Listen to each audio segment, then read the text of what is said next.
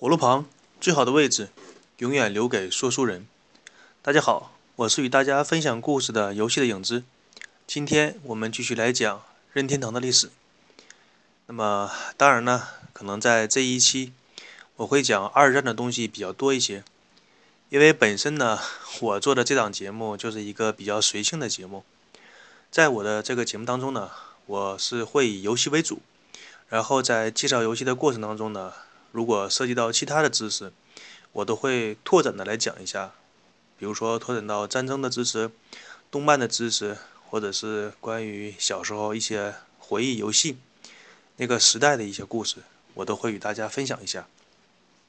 那么可能会分享的这些知识呢，单独的就会占个几集，这个也是说不定的，一切都是随性吧。那么。今天呢，继续来说一下上一集提到的二战期间，日本为什么要向美国开战？呃，因为日本在战争当中的消耗，它本国的资源，包括在东南亚各个地区的侵略时掠夺的那些资源也跟不上，它急需要补充一些资源来维持自己在战争当中的消耗。那么这些资源什么地方比较多呢？除了中国以外。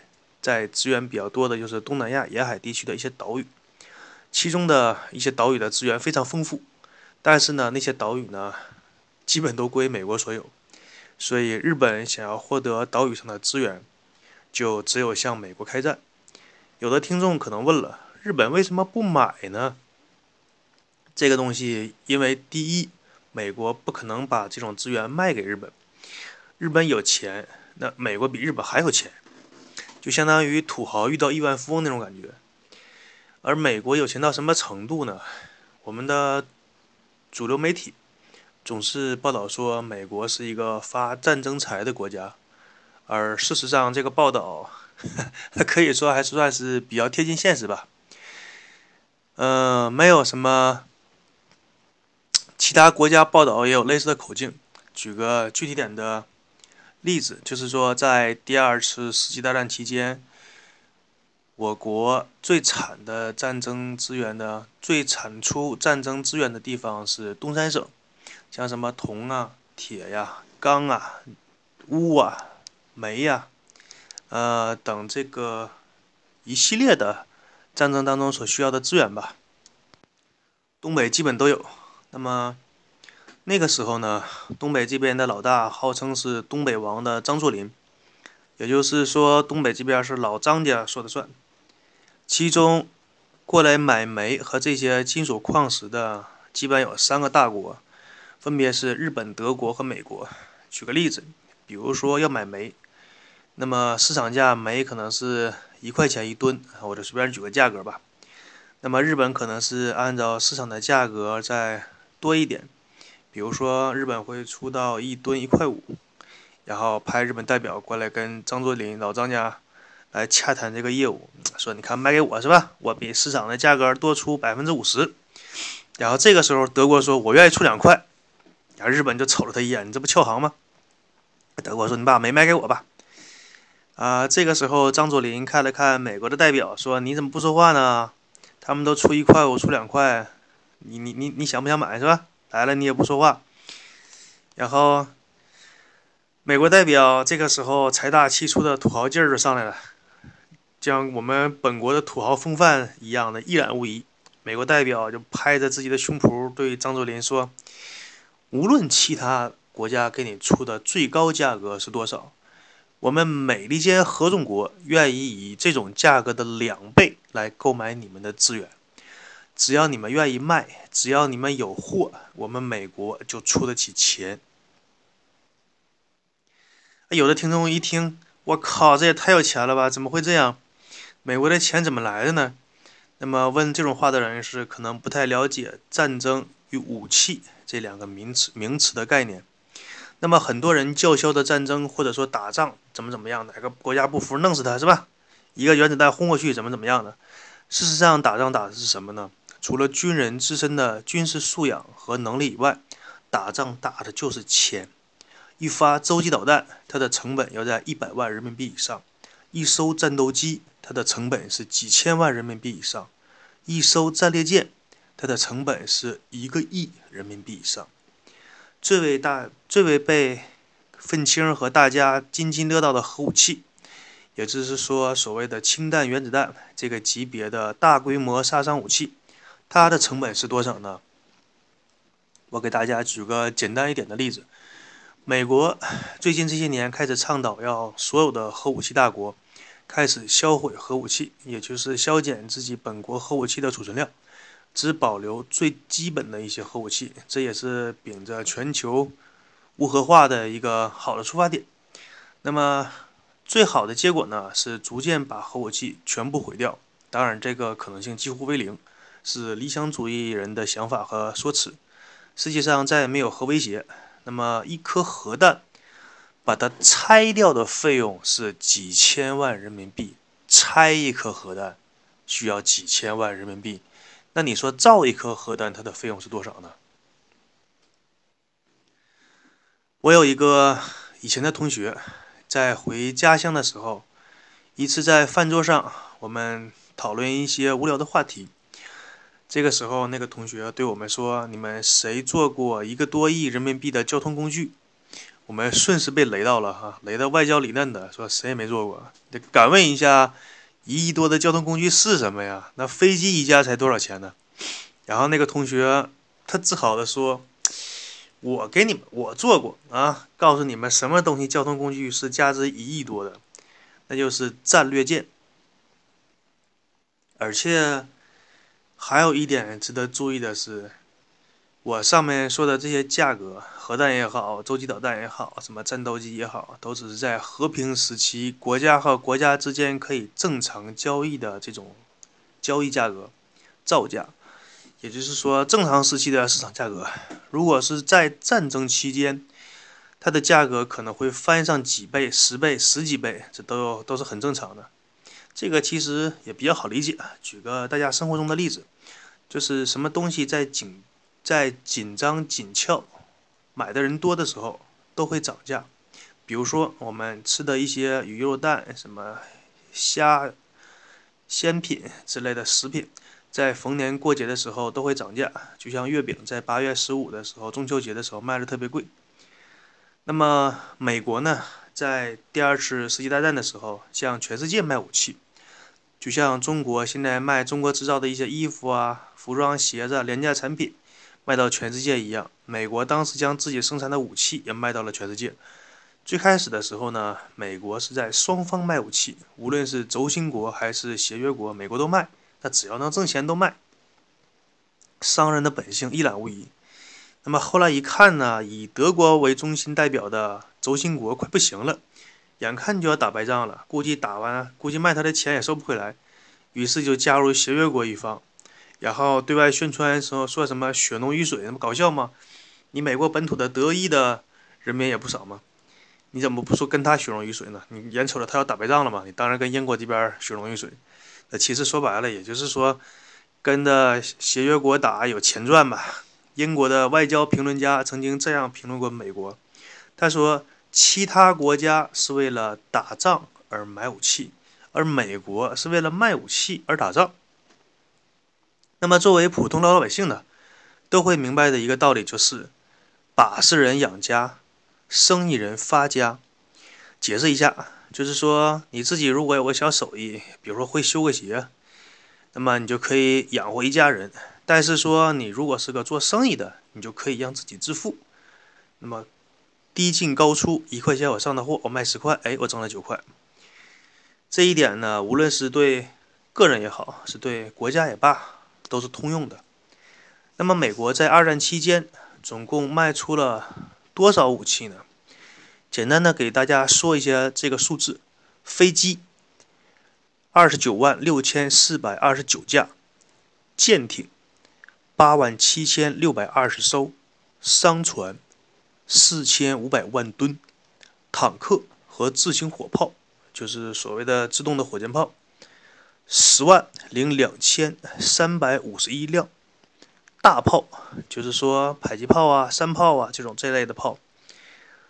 三十七万两千四百三十一门军用车辆，三百五十万再说一下最能代表一个国家综合实力的航空母舰的数量。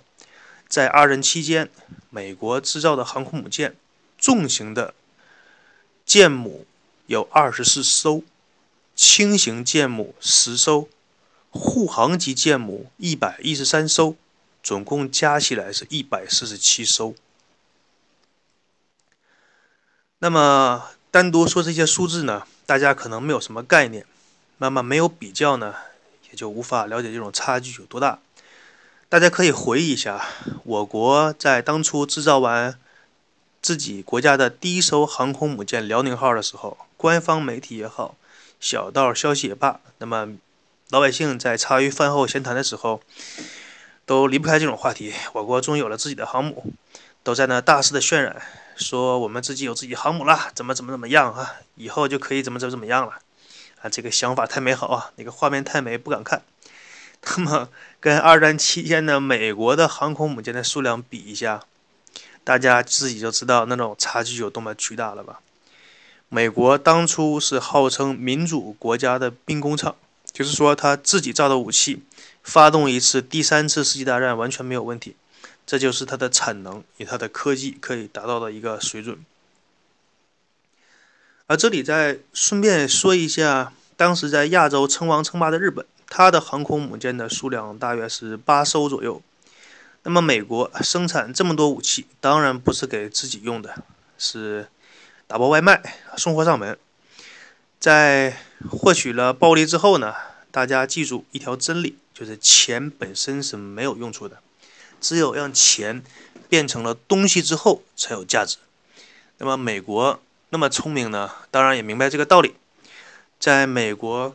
开国会的时候说：“哎呀，大家研究一下，说这帮人为什么打仗呢？打的你死我活的，一死那么多人是吧？那么多资源呢，名胜古迹啊都被破坏掉。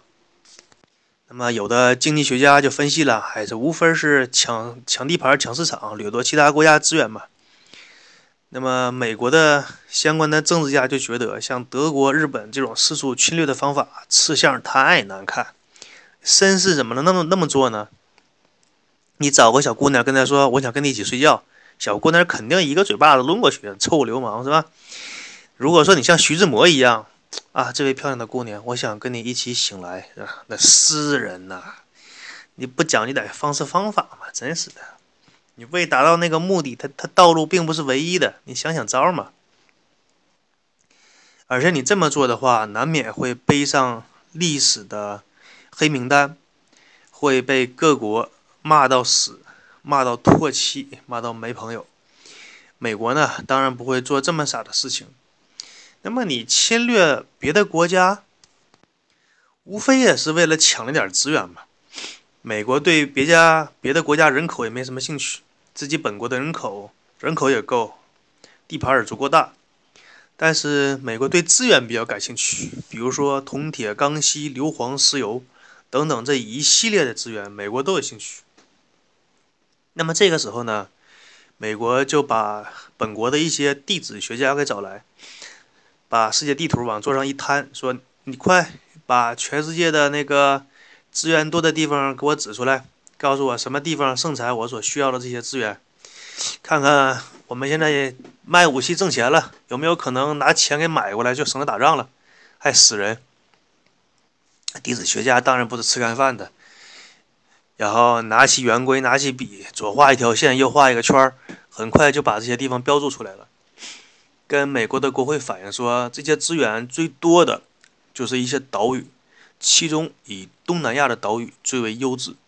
有的岛屿呢是从大海的地板壳移动形成的，很多海底的那些矿产跟着岛一样，就生出了陆地，生出了地面。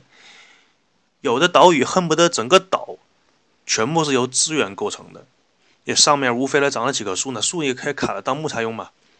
然后美国就说：“好，看看这些岛是归谁所有，派一些外交官，派一些做生意的专家、谈判专家去谈一谈，把这岛买下来。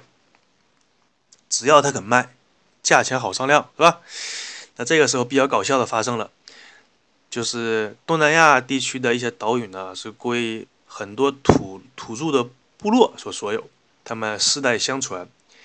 于是美国就派一些谈判高手去和那些部落的酋长谈判。那么有一些酋长天真到什么程度呢？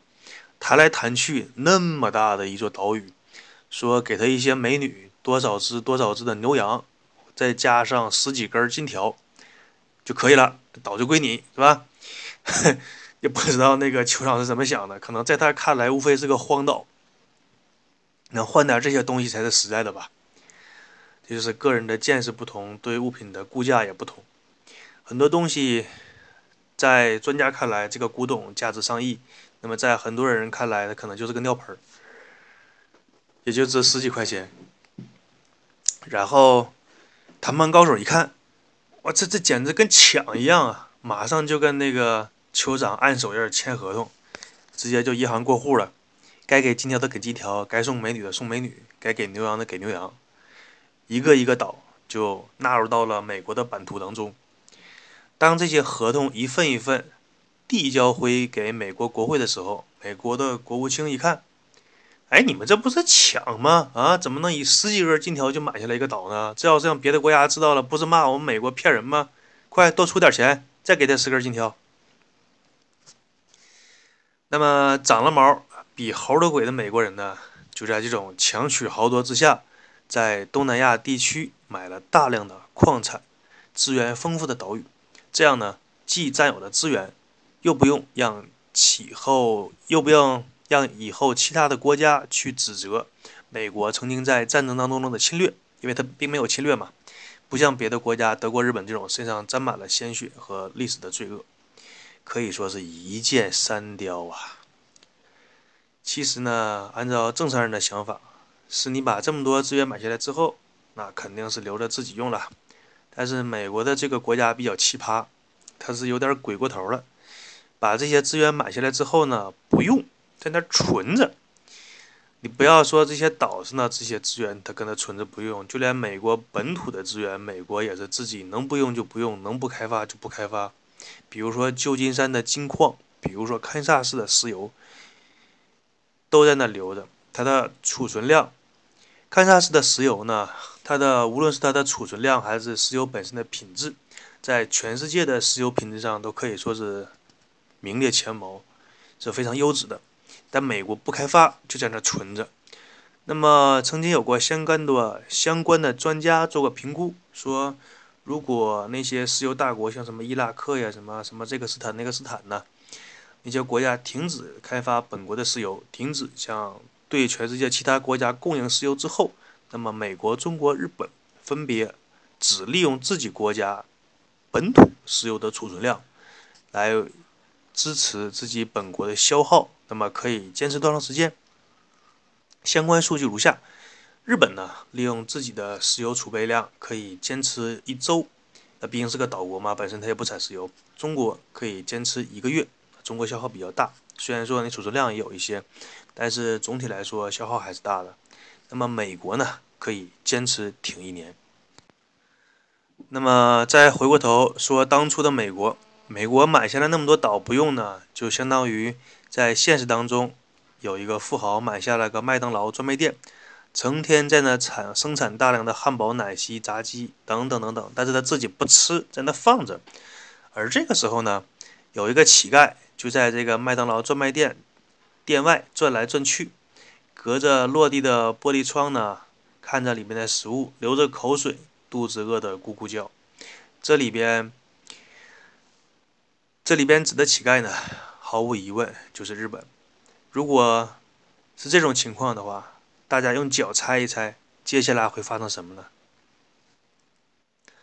就像是现在现实世界当中，一个男人精力旺盛。在夏天的时候呢，许多女性又穿得特别的性感和清凉，特别的省材料啊。啊，这个时候呢，就是这个问题呢，在很多西方的发达国家当中也是很有争议的。一方面是男性的性犯罪要治理和打击，另一方面，女性的穿着是不是会挑逗男性，从而引起男性的性欲？这个话题呢，男女双方一直是争论不休的。呃，这一期总的来说算是一个。杂谈的一期吧，一提到二战，一提到太平洋战争，我可能就有点控制不住了。本身这款节目呢，也算是一个杂谈节目，我就想到哪里说到哪里吧。既然是我自己的节目，我就敞开来说，往痛快的说。那么这一期的时间也到这里，我们下一期再见。我是与大家分享故事的游戏的影子，祝大家快乐每一天。